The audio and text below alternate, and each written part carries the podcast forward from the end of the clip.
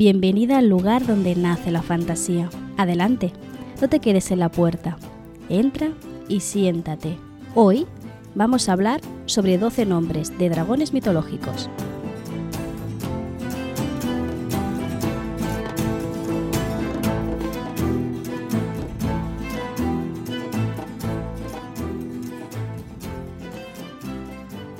Al habla la Tati del futuro.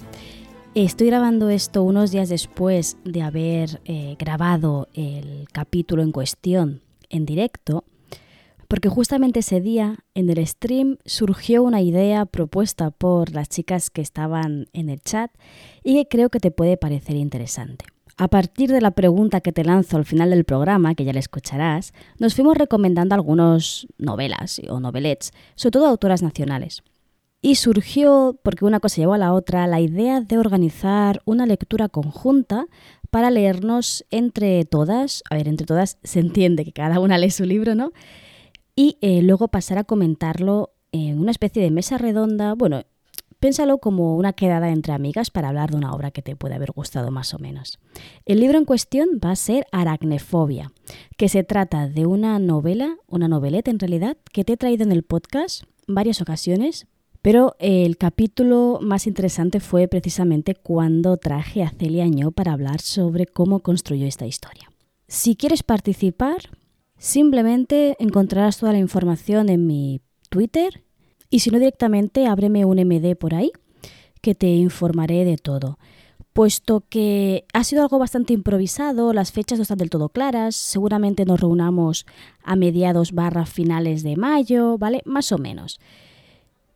Es algo que aún está por, por, decidir, ¿vale? Pero quería decírtelo por aquí porque sé que no todas estáis en Twitch y que no todas estáis en Twitter, así que eh, así queda dicho y si te interesa, si te apetece, puedes formar parte. Ahora sí, te dejo con la Tati del pasado. Un abrazo.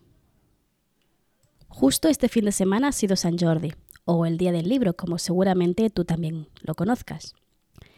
Y es que en Cataluña, este día es algo mucho más importante que simplemente el día dedicado a la lectura. San Jordi es un día en el que nos regalamos entre nosotros libros y rosas rememorando una leyenda medieval. La semana que viene te contaré el origen de esta leyenda, ¿vale? Hablaremos del origen romano, el personaje histórico que hay detrás de ese San Jordi o San Jorge y cómo ha ido evolucionando hasta el día de hoy. Pero hoy no vamos a hablar de San Jorge, hoy vamos a hablar de otro personaje principal, aunque en este caso sería el antagonista, que es el dragón. Te podría haber traído un podcast bastante simple o sencillo explicándote qué es un dragón y cómo se entiende dentro del imaginario medieval europeo, pero me parecía algo sumamente aburrido y que centraba demasiado nuestra atención o nuestro interés en, como siempre, Europa. Así que lo que he intentado hacer es ofrecerte un abanico de distintos dragones, de distintas culturas, para que veas algo muy sorprendente. Y es que en lo ancho y largo que es el mundo, por algún motivo, prácticamente todas las culturas, todas las civilizaciones, tienen en su imaginario, en su bestiario, ¿no? Algo que se parece a un dragón. Obviamente, como te puedes imaginar, en este capitulillo, que suele ocupar menos de una hora, no puedo hablarte de absolutamente todos los seres ¿no? que se ajusten a esta definición. Así que me he decidido centrar en algunas culturas en concreto y si te gusta el tema, es muy posible que lo que lo abra y que haga una segunda parte, porque la verdad me he dejado el continente africano. ¿Qué, traba, ¿Qué traigo? Para que te hagas una idea, cómo vamos, el orden que voy a seguir. Lo primero, vamos a hablar de los grandes dragones chinos, ¿vale? Que verás que me sirven un poco de base para poder esbozar y hablar de los demás dragones, porque no sé, ¿vale? No sé por qué, pero se parecen mucho en un aspecto o en otro a los chinos. Después vamos a irnos a América y vamos a escuchar algunas de las leyendas de los indígenas americanos sobre ciertos seres que podrían parecer eh, dragones. El último ya veremos que no es del todo indígena americano, pero te explicaré el porqué. Después pasaremos por la gran cultura nórdica, que aquí el dragón es un ser bastante importante, aunque te traeré únicamente dos, dos historias. Como sabes, la mitología nórdica es un gran pendiente que tengo en el podcast, así que no, dudes de que ampliaré esta sección eh, seguramente centrándome en la visión nórdica que tenía sobre estas criaturas monstruosas. Y luego ya me voy a mi zona de confort y hablaremos de esos dragones que aparecen en la cultura griega. Y ya para cerrar intentaré responderte ¿no? a la gran cuestión, la gran pregunta de por qué hay tantos dragones y por qué cada cultura tiene algo que se parece a un dragón. Y, y usaré, obviamente la primera teoría que te puedes asaltar es, bueno, si hay tantas historias sobre dragones, ¿será que existieron en algún momento los dragones, no? Igual que podemos creer en los dioses griegos y podemos creer que Cupido es quien lanza las flechas de amor. Pero luego te voy a dar cuatro teorías más basadas más o menos en, la ciencia, ¿vale? Así que vamos para arriba, vamos al principio y vamos eh, a iniciar este pequeño recorrido a través de la mitología china. Lo primero que tienes que tener en cuenta es que son muy diferentes tanto por su aspecto como por su carácter. A diferencia de los dragones europeos, los chinos son representaciones de las fuerzas naturales y debido a esto no son malos, sino que se entienden como benevolentes, sabios y poderosos. Físicamente, estos dragones no son los que solemos tener en nuestro imaginario cuando aparece un dragón en alguna novela fantástica, sino que están combinados con aspectos de distintos animales.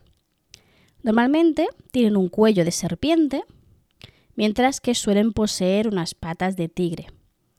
A diferencia de los más populares, ¿no? No respiran fuego, sino que lo que respiran y expulsan por la nariz son nubes. Normalmente, ya veremos que hay un caso, un caso que no. Dragones chinos hay un total de nueve. Pero como no quería abarrotar todo este episodio solo de dragones chinos, te he traído cuatro. ¿Vale? Si sientes más interés por ellos, eh, busca información que está en la red, la verdad, repleta de historias sobre quién es, quién qué y algunas de sus leyendas más importantes. He seleccionado estos cuatro porque me han parecido los más importantes o, en algunos casos, porque tienen bastante relación con los dragones de nuestras historias. El primero va a ser el rey dragón, ¿vale? Llamado en chino, seguramente lo voy a decir todo fatal, ¿vale? Es Long Wang. Se trata de una de las divinidades más importantes, obviamente, de la mitología china, y se entiende como el gobernante del océano. Tiene la capacidad de transformarse en humano y su residencia está en un palacio de cristal bajo el agua. Si te fijas ya no es del todo un dragón al uso porque no es terrestre, es acuático en, este palacio que te decía, tiene su propia corte real y además un ejército de criaturas marinas. No solo domina la vida acuática, sino que además puede manipular el clima y provocar lluvias. Y es por eso que se le suele rezar para em, no provocar un mal tiempo. No hay un único rey dragón, sino que hay cuatro, cada uno correspondiente a un punto cardinal. Y aquí de nuevo voy a decir las palabras en chino fatal. tenemos a, todas empiezan por Ao. Ao Guang, que sería el que corresponde al Mar del Este. Ao Qin, el Mar del Sur. Ao Run, el Mar del Oeste, eh, que en este caso en vez del mar se referirían más al Océano Índico. Y a Ao Xin, como el del Mar del Norte, que eh, aquí me ha parecido muy curioso porque se refieren al lago Baikal, ¿vale? Que si lo buscas rápidamente en Google, verás que es uno de los lagos más, más profundos de, nuestro, de nuestra Tierra, de nuestro mundo.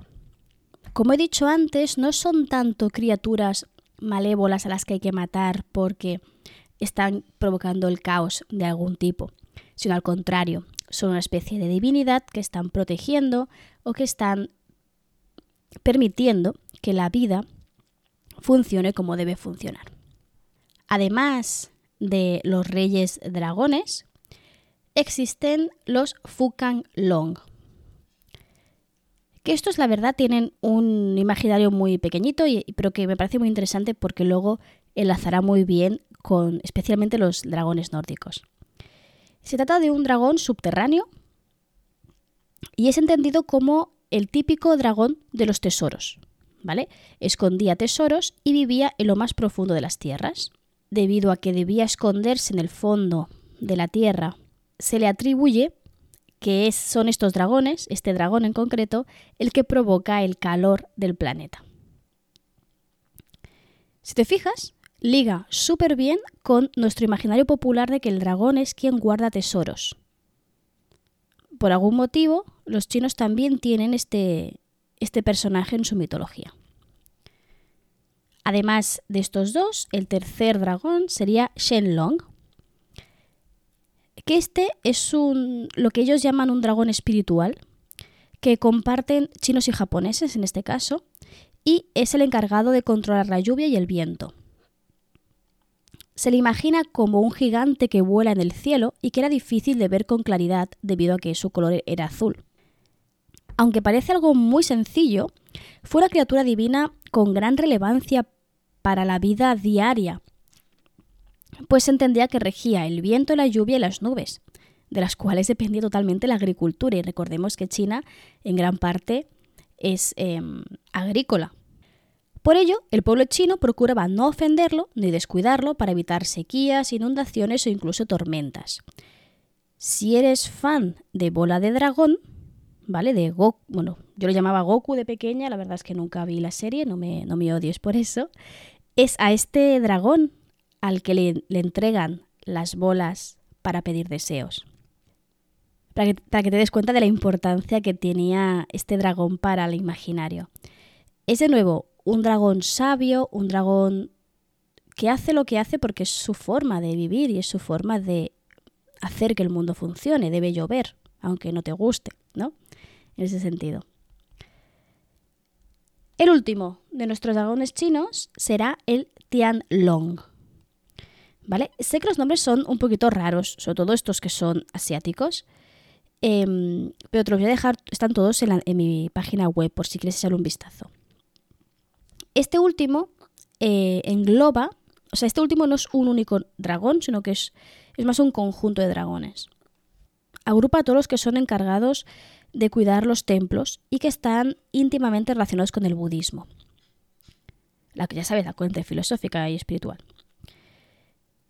Además, estos dragones, si, si los anteriores eran espirituales, estos son llamados celestiales, también denominados naga. Seguramente habrás escuchado o leído sobre los naga.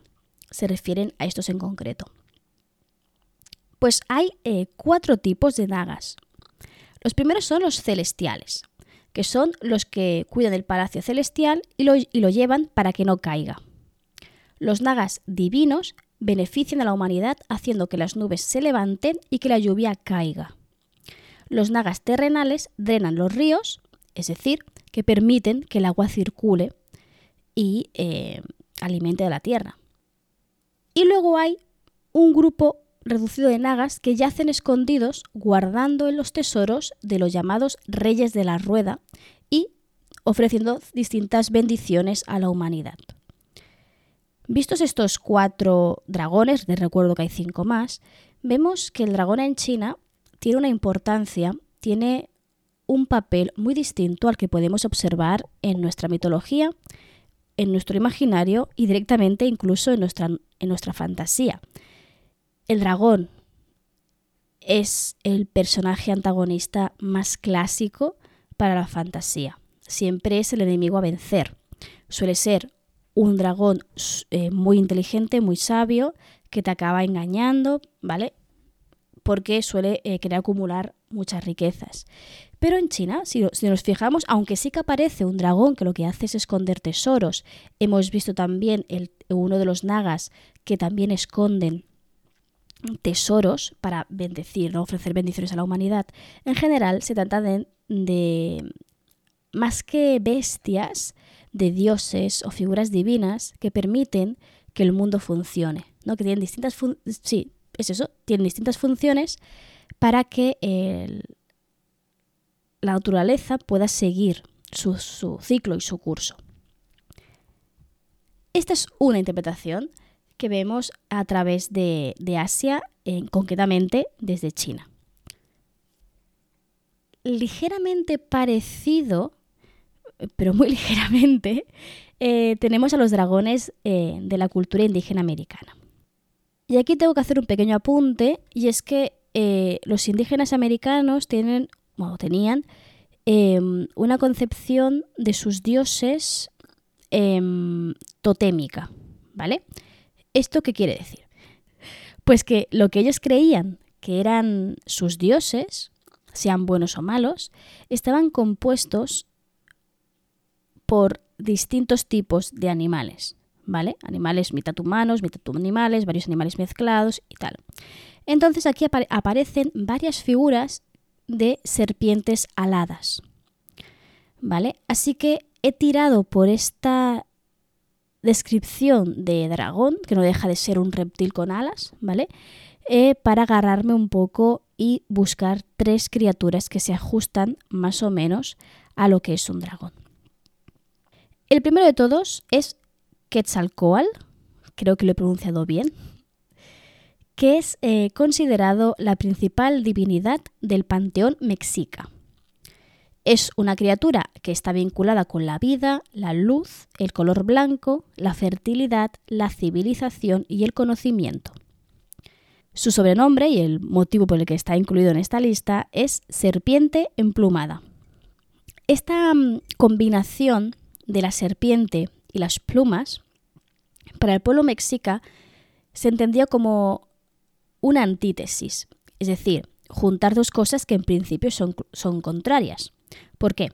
Porque el símbolo de la serpiente para este pueblo era entendido como el cuerpo físico de ese ser, ¿vale? Con unas limitaciones claras, es decir, el hombre es hombre, no puede volar, ¿no? Y eh, las plumas entendidas como esos principios espirituales que hacen del hombre, entendiendo hombre en la humanidad, em, algo mejor, ¿no? Debido a que esta mitología entendía que el universo tiene una naturaleza dual o polar, Quetzalcoatl fue el dios que creó el mundo, pero al mismo tiempo también será el dios que lo destruirá. Y es eh, de verdad un personaje muy interesante. A ver, yo tengo aquí en casa, o sea, fue un, fue un trabajo que hice en la universidad cuando estudié literatura hispanoamericana.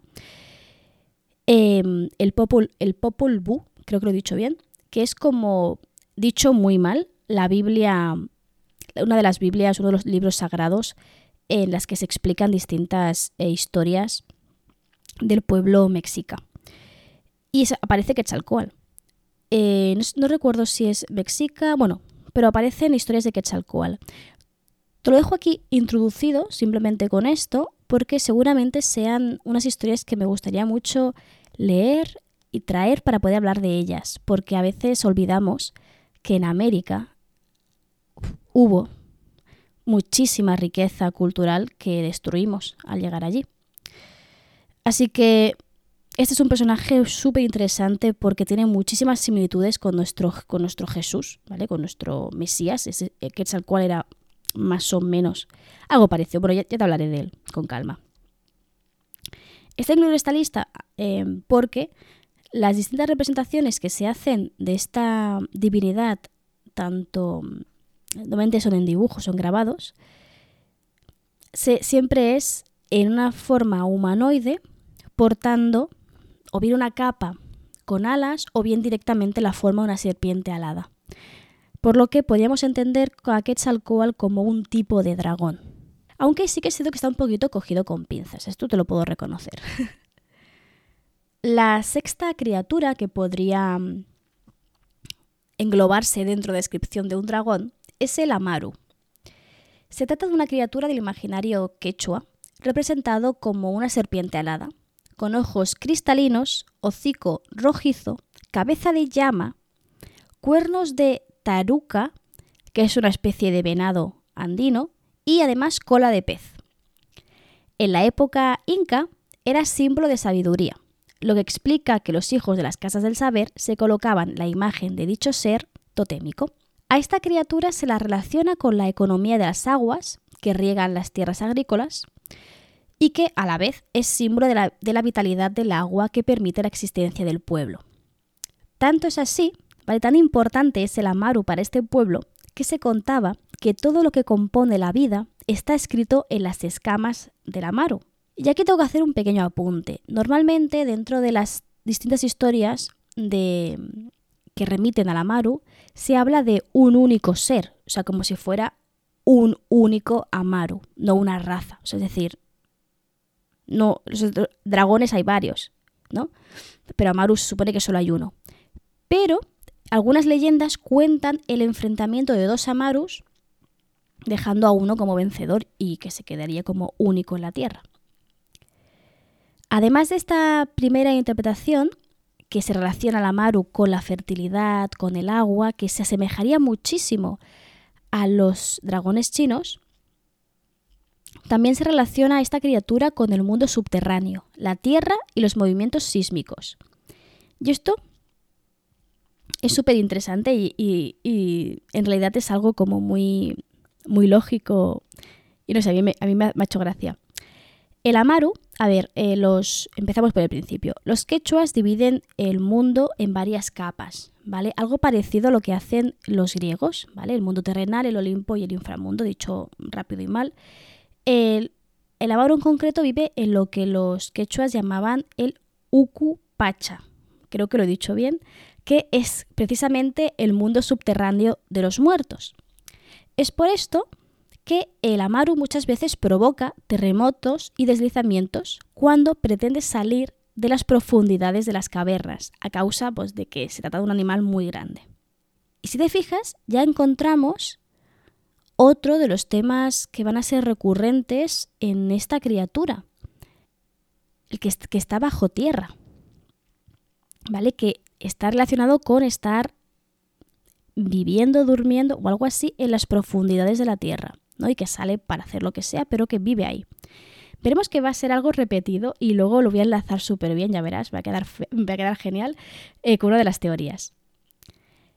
Vamos con el séptimo dragón. Y este séptimo dragón, a ver, lo he incluido dentro de, las, de la cultura indígena americana, pero realmente no lo es. Durante mucho tiempo se creyó que el Piasa era em, una criatura propia de la mitología nativa norteamericana, pero en verdad es una criatura ficticia que se inventó del siglo XIX. Si te interesa el dato, en la zona del río Mississippi. Pero voy a traerlo aquí simplemente por la similitud con algunas otras criaturas. Se trata de un ser alado, de nuevo mitad hombre y mitad dragón, que se presenta una vez al año para recolectar su alimento. ¿Vale? Según cuenta la leyenda, se alimenta de niños y personas que no han sido bautizadas correctamente o que directamente no han sido bautizadas. ¿Vale? Me parece muy obvio que este mito no puede ser de nativo norteamericano porque habla de gente bautizada. Pero bueno, ya sabemos cómo son los señoros con, lo es, con eso de entender la mentalidad de una cultura distinta a la suya, ¿no? Pero tenemos de nuevo a un ser. Aquí ya, si nos fijamos, a ver, ¿qué le pasa a al Piasa? Que es una criatura inventada en el siglo XIX, donde ya estaba em, el dragón típico, ya estaba, eh, ya existía, ya era algo recurrente. Por lo que vemos que aquí vemos el dragón más parecido al nuestro, pero porque se lo están inventando en el siglo XIX. Pero bueno, tenemos a este ser alado, dragón, reptil, que rapta gente, que es malo, ¿vale? Eh, veremos que, bueno, no es el único malo, pero sí que es el que más se ajusta a nuestro dragón clásico, pero lo dicho, no lo vemos tomar como una referencia de la cultura indígena americana. Vamos a, los, a, a dos que son súper, súper interesantes, que son de la cultura nórdica.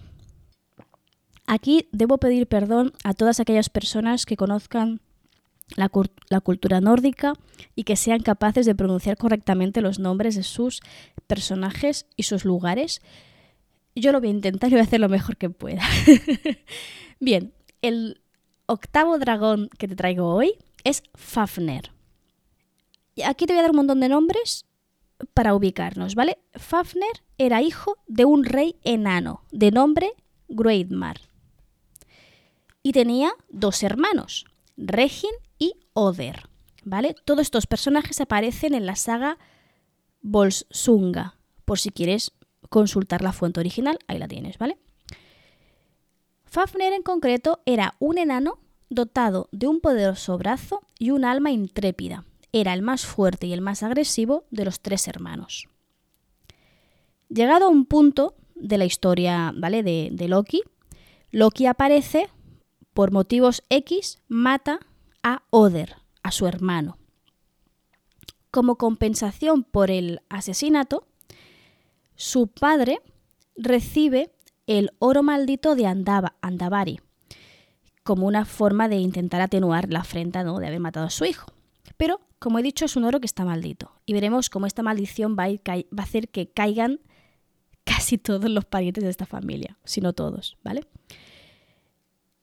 Cuando el padre recibe el oro, pretende quedarse con el oro para él solo, por lo que los dos hermanos, Fafner y el otro que queda vivo, Regin, tienen que unirse para matar a su padre y quedarse el oro. Pero ¿qué sucede? Cuando se consiguen el oro, Fafner se retira con el oro a el brezal de Nita y allí se convierte en un dragón, ¿vale? Esto dentro del imaginario nórdico viene a ser una metáfora eh, de que se ha convertido en alguien muy avaro. Y aquí no acaba la historia, ¿vale? Sino que su hermano, Regin, va a enviar a su hijo adoptivo, de nombre Sigurd, para que mate a la bestia. La, la bestia que es su tío, ¿vale? Entonces, Sigurd matará a su tío en forma de dragón y cuando va a volver para entregarle el oro a su padre, padre adoptivo, se da cuenta de que su padre pretende matarlo. Así que va a matar también a su padre. Como he dicho, eh, vemos aquí una historia súper interesante que lo que está haciendo es hablar de uno de los temas recurrentes o uno de los temas que va a estar alrededor del dragón, de la ciudad del dragón, que es la avaricia. ¿Vale? Vemos, para empezar, Loki, que la lía como siempre, entrega este oro maldito a un miembro de esta familia y toda la familia acaba asesinándose entre ellos. De hecho, si te fijas, todos los miembros originales de la historia, Fafner, sus dos hermanos y el padre acaban muertos por eh, no saber contenerse ¿no? Ante, ante este oro maldito. Frente a esta humanización del dragón o dragonización del enano que hemos visto en Fafner, la mitología nórdica cuenta con otra criatura más animal que también es un dragón. Y estoy hablando de la, nueva, la número 9, que es Nit-Og. Nit-Og, creo que se pronuncia, no sé cómo se pronuncia esta, cosa, ¿vale? Eh, básicamente su traducción más o menos es el que golpea con odio. Es un dragón que vive en Niflheim, ¿vale? Que es donde crece una de las raíces del árbol Id Israel, ¿vale? El gran árbol de la mitología nórdica. Este dragón lo que está haciendo es roer esta raíz hasta que venga el Ragnarok y todo se destruya. Luego de la regeneración, lo que hará este dragón será atormentar las almas humanas que hayan llegado, que hayan quedado en el Nef Neifheim. Perdón, perdón, perdón, no sé pronunciar estos nombres. Entonces, mientras el dragón está vivo, eh, lo que hace es vivir, como he dicho, en estas raíces, pero aparece otro personaje que es Ratatosk, que lo que hace es correr de arriba abajo, llevando los cotilleos entre el águila, que no tiene nombre, y el halcón, que ambos están en la cima del árbol, hasta el dragón, con la intención de provocar trifulcas entre estas tres criaturas. No deja de ser muy curioso cómo eh, en la mitología nórdica aparecen dos dragones que son tan, tan distintos, ¿no? Como uno es agresivo, avaro, y este segundo que, sí, que es, sí que es, a ver, sí que es malo, porque va a atormentar, pero que permanece, em, permanece esperando a que llegue ese fin del mundo. Posiblemente curioso. Ya hablaremos, eh, como te he dicho, largo y tendido sobre alguno de estos mitos que te estoy esbozando, especialmente los nórdicos, que ya sabes que es mi gran asignatura pendiente. Vamos al último bloque, los últimos tres dragones que vamos a hablar hoy. Ya me, voy a un poquito a mi zona de confort, la verdad, me he sentido un poco extraña diciendo nombres en nórdico porque no sé pronunciarlos. Y te traigo tres criaturas. Te voy a traer al ladón, a el uroboros, que seguro que sabes ya lo que es, y la hidra de Lerna. Vamos por el primero. Ladón, según qué versión escojas, es hijo o bien de Forsis y Ceto, que el primero es un titán marino y Ceto un monstruo marino, o bien de Tifón, el último hijo de Gea y un dios que, que la lió parda, ya, te hablaré de él, y Equidna, que era un monstruo serpentino. Sea cual sea su origen, siempre se le ha entendido como un dragón de 100 cabezas, cada una de las cuales hablaba una lengua diferente. Esto me parece un detalle bastante curioso que vivía junto a las ninfas Hespérides y que custodiaba su jardín. ¿Vale? Si recuerdas la historia más o menos, en el jardín de las Hespérides nacían, crecían las manzanas de oro que las ninfas, que eran las hijas de Atlas, debían cuidar para impedir que alguien no apto eh, las cogiera. Pero como era no se fiaba de ellas, envió al Adón, Heracles. Heracles ha salido ya en varios capítulos y lo he mencionado varias veces. Igual va siendo hora de que lo traiga al podcast si hablemos de él largo y tendido. Bien, pues fue Heracles que le dio muerte a esta criatura en uno de sus doce trabajos. ¿Vale? Recuerda que Heracles, por cosas varias, tenía que hacer una serie de, de tareas para contentar a Hera. Y una de ellas fue el Adón.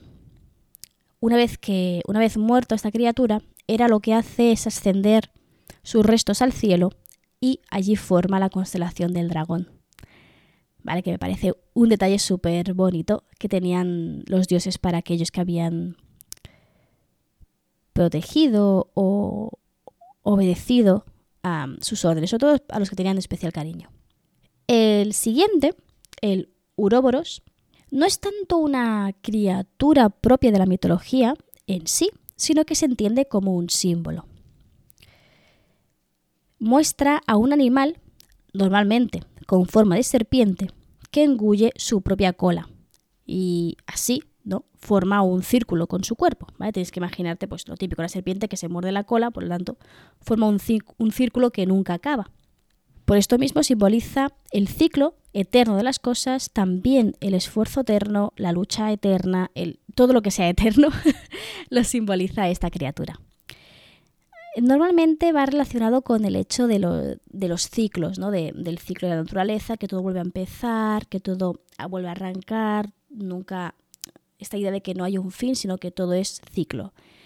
De, esto, de esta concepción de la naturaleza cíclica ya estuvimos hablando largo y tendido con Hades y Perséfone, volví a hablar sobre ello con Hades, volví a hablar de ello sobre Demeter, o sea, era, una de las formas eh, que, que tenían en la antigüedad de entender no solo el paso del tiempo, o sea, no solo eso, el paso del tiempo y la naturaleza y los cambios que podían observar en su entorno, sino también para entender su propia em, vida o directamente conceptos tales como el destino o la historia incluso.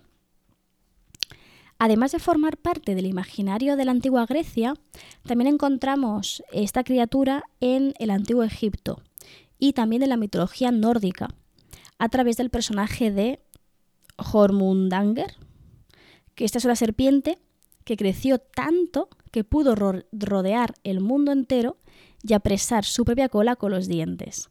Que me parece mm, súper interesante este personaje, esta, esta criaturilla. Vale. La última dragona, porque siempre ha entendido como en femenino, pero no sé si me estoy equivocando, es la Hidra de Lerna que seguro que te suena si has visto la peli de Disney, de, Hércules. Esta criatura sería hermana de Latón, perdón, de Ladón, porque también era hijo de Tifón y de Equidna, ¿vale? Según eh, la versión más extendida, pero como siempre todas estas criaturas tienen más que una versión en cuanto a su parentesco. Es un monstruo acuático que tiene forma de serpiente policéfala, es decir, con varias cabezas y tiene un aliento venenoso a la que Heracles mató en el segundo de sus doce trabajos.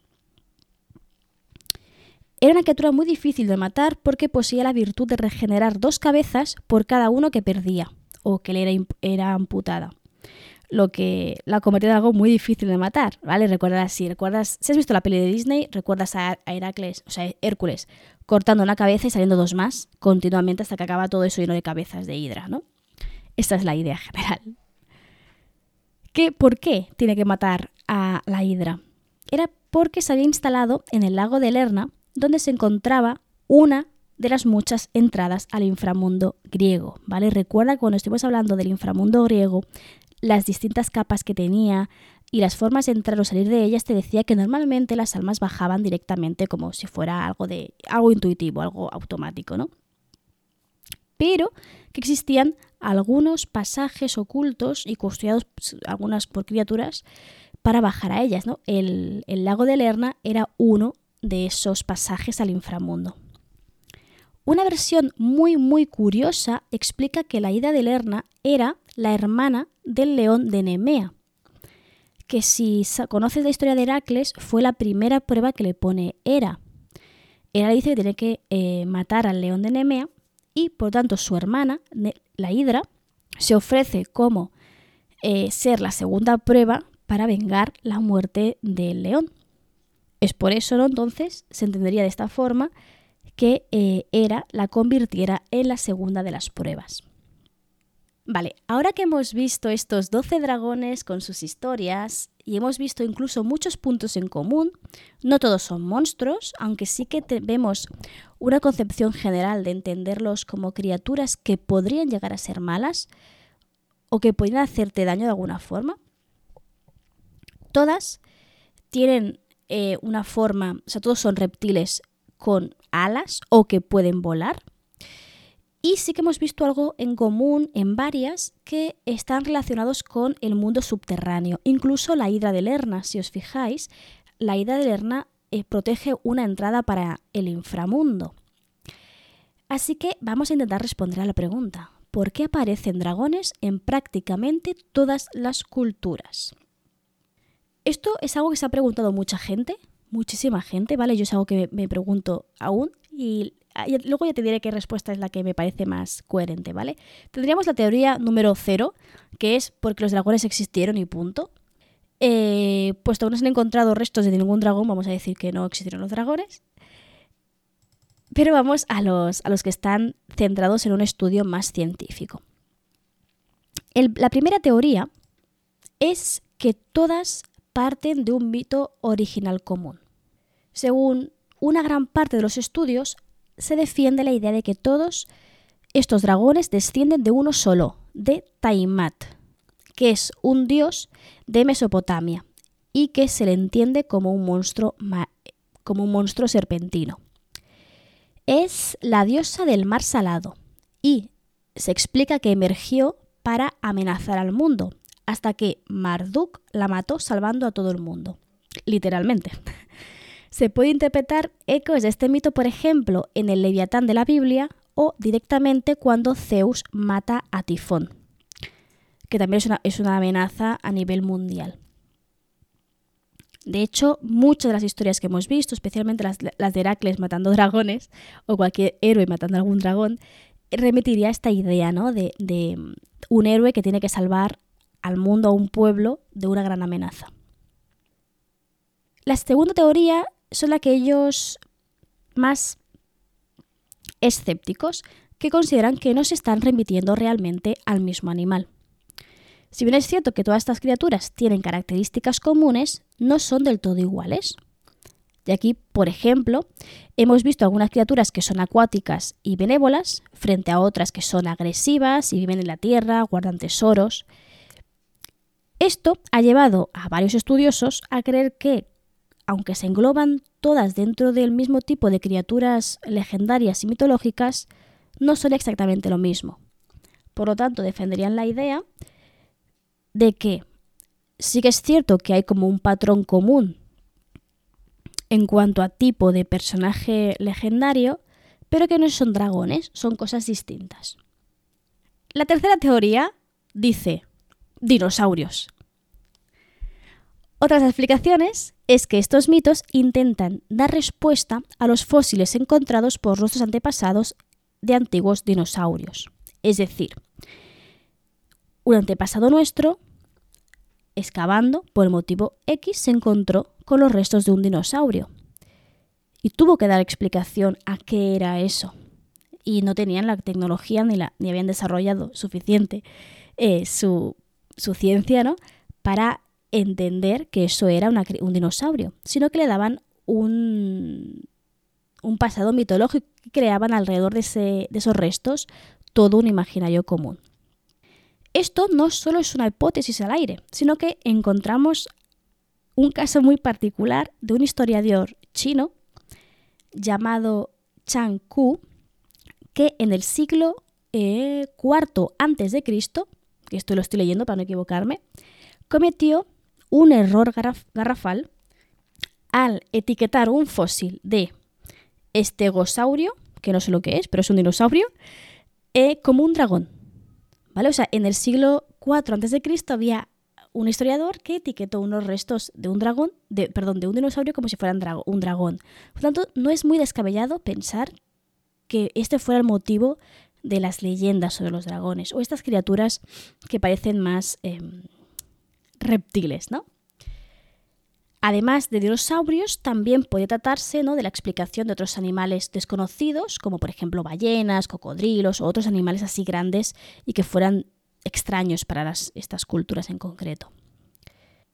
Esto liga muy bien con la idea continua y repetida que hemos visto de que los dragones vivían bajo tierra, porque donde encontraban los fósiles eran bajo tierra, así que se imaginaban que vivían en cavernas o escondidos bajo la tierra o, que estas leyendas ¿no? de que ofrecían el calor de la tierra. No va muy desencaminada esta teoría, la verdad. Yo, ya más adelante, ya te lo digo, la tercera es la que la veo más eh, parecida. Más, más parecida, no, quiero decir, más plausible, más posible, ¿no? Más certera. No sé. Seguramente es una combinación de varias, ¿vale? O sea, no, aquí no vamos a encontrar la respuesta a esta pregunta. Pero, pero bueno, es, interesante poderse imaginar ¿no? qué, podría, puede haber pasado aquí. Luego la última teoría habla sobre un miedo instintivo, algo más, más científico. A ver, esto viene de la mano de un antropólogo llamado David E. Jones, que explica que la propia evolución instauró en nosotros un miedo innato a grandes depredadores. ¿Vale? Esto, por ejemplo, lo observa él en el temor que sienten los monos por las serpientes. Aunque nunca hayan visto antes unas serpientes, al, al las delante sienten pavor ante ellas. Según esta teoría, la especie humana tiene algún tipo de miedo innato que, combinado con el folclore, acabaría creando el mito del dragón. ¿Vale? Para mí esta teoría tiene sentido si la juntas con otra, si la juntas con la anterior, ¿no? Si tenemos un miedo innato en que este tipo de depredadores puedan acabar con nosotros, encontramos estos fósiles, no es difícil eh, imaginar cómo la mente colectiva acaba rellenando huecos y acaba creando toda una identidad, una historia, un nombre propio para esa criatura, para ese dragón. Y ya está, eso es todo por hoy. O sea, me da la sensación de que te he dado como muchas pinceladas de muchas cosas muy distintas sin llegar a explicar nada de, demasiado. Hay criaturas que no tienen mucho más que explicar. Pero me parecía muy interesante empezar a conocer dragones, estas criaturas, porque el dragón, para mí el dragón, si te fijas, el dragón es el símbolo de mi página web, ¿vale? No sé si has entrado nunca, pero en eh, tatianaherrero.es verás que el, que el icono es un dragón saliendo de un libro en llamas. Porque para mí la fantasía es, es, un dragón, ¿vale? No sé, no sé por qué, pero para mí la fantasía es un dragón. Por eso, además, San Jordi me gusta tanto, ¿no? Porque podemos reinventar, repensar a los dragones. Por eso te invito Mira, esto me, espontáneamente totalmente, se lo voy a decir a la gente que está por aquí por el chat, que ya sabes que lo estoy grabando en directo en Twitch, pero también te lo digo a ti, que me recomiendes libros sobre dragones. No quiero un libro en el que van los héroes a matar al dragón para rescatar a la princesa, ¿vale? Esto estoy muy aburrida. Me gustaría historias mmm, distintas, que puedan dar una vuelta a esta criatura, que puedan dar una nueva interpretación, unas nuevas características o un, nuevo, un nuevo punto de vista, alguna novela incluso desde el punto de vista del dragón o directamente sobre dragones que no sean los típicos, ¿no? Sobre dragones, por ejemplo, chinos o indígenas, eh, indígenas americanos, perdón que lo, que lo reduzco para ir rápida, o otro tipo de criaturas que también puedan eh, alimentar ¿no? nuestras ansias de fantasía, que es lo que al final acabamos buscando en la, en la literatura. Y con esta pregunta al aire, vamos a acabar el capítulo hoy, si te, parece bien. Me queda por decirte, a ver, este capítulo en principio sale el día 26 de abril. Te recuerdo que el 30 de abril hacemos el sorteo de El último vuelo de Icarus Flynn, que no aparecen dragones, ¿vale? Pero que es una novela muy interesante donde se reinterpreta el mito de Dédalo e Ícaro, ¿vale? Si quieres llevarte un ejemplar gratuito de esta novelette, te puedes suscribir a mi canal de Twitch, que recuerda que puede ser gratis si tienes Amazon Prime, si no creo que son 3, algo, no llega a 4 euros, para poder llevarte este ejemplar digital, además de eh, ayudarme a mí a mantener este proyecto a flote. Y ya está, no sé si tengo algo más que decirte. Bueno, lo de siempre, ¿no? Que te puedes suscribir a mi canal de Twitch, que comentes, eh, en el capítulo, que me ayuda mucho a seguir creciendo, pero bueno, estas cosas que, ya haces, porque la verdad, sois gente maravillosa, sois gente maravillosa, estoy muy contenta de tener esta pedazo de audiencia. Eso sí, venga, me despido. Nos vemos el siguiente martes con un siguiente capítulo mitológico. Vamos a estar hablando de la leyenda de San Jordi, no te lo puedes perder. Y ahora sí que sí, me despido, no no sin antes recordarte algo muy importante para mí. Y es que aquí, en este pequeño rinconcito de Internet, siempre, siempre, siempre vas a ser bienvenida.